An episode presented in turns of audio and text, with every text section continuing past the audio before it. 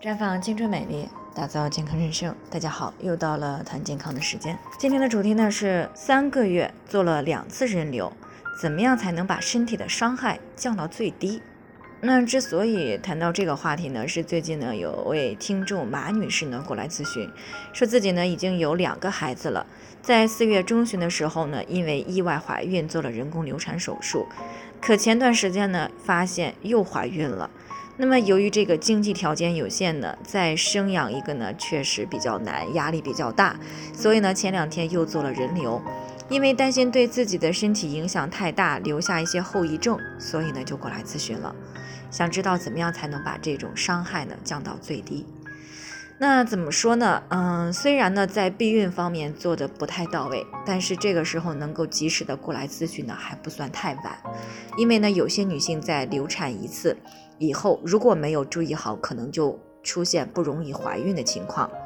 但是有些女性呢，偏偏属于易受孕的体质，那如果不重视避孕呢，容易出现短时间内呢反复啊怀孕再反复流产的情况。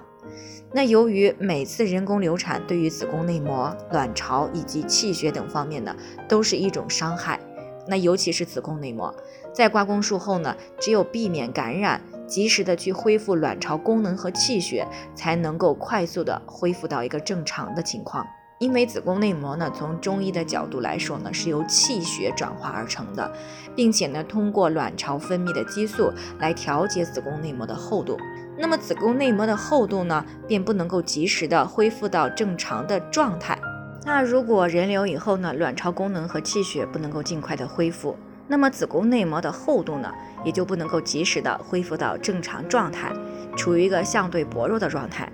那如果这个时候再意外怀孕、流产啊，再一次的刮宫，会使卵巢功能和气血再一次的受到影响，这样的子宫内膜呢，就很容易受到大面积的损伤，而出现宫腔的粘连，进而呢会出现月经量的减少，甚至是闭经的情况。那么这种情况呢，在临床当中呢，并不少见。啊，时不时的还会接到这方面的咨询。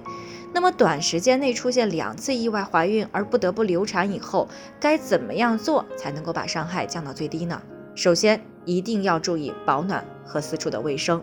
平时呢，可以经常的在腹部、腰部以及在三阴交、足三里啊这些位置呢做一做艾灸，来促进下肢和盆腔的血液循环，啊，降低盆腔和宫腔的感染概率。并且呢，还可以促进一些渗出液的吸收。那需要强调的是呢，一定不要急于同房啊，最好呢在流产啊两个月到三个月以后呢再来同房。而且呢，同房时呢一定要做好避孕的措施。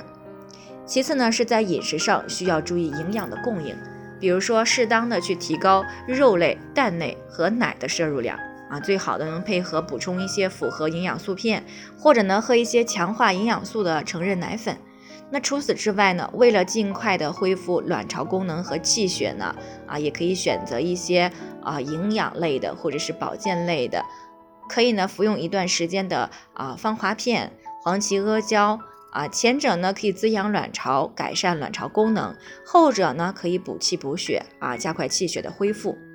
另外呢，流产后的一个月内呢，尽量的不要去负重干重活啊，也不能够吃凉的、受凉、淋雨或者是汤水。那么在运动方面呢，不要一直都坐着啊，尽量的经常活动活动腰腹部以及臀部，来促进盆腔的循环，为盆腔当中的生殖器官呢提供尽可能多的气血营养支持，促进这些器官的恢复。那做好了这些方面呢，便可以在最大程度上呢降低短时间内多次流产对于身体的伤害。但是大家需要知道呀，重视避孕，避免意外怀孕呢，这个才是最根本的啊！千万不要觉得流产以后有方法去帮助我们身体的恢复，就可以忽视避孕，因为即使有方法改善呢，也会不可避免的对身体造成伤害的。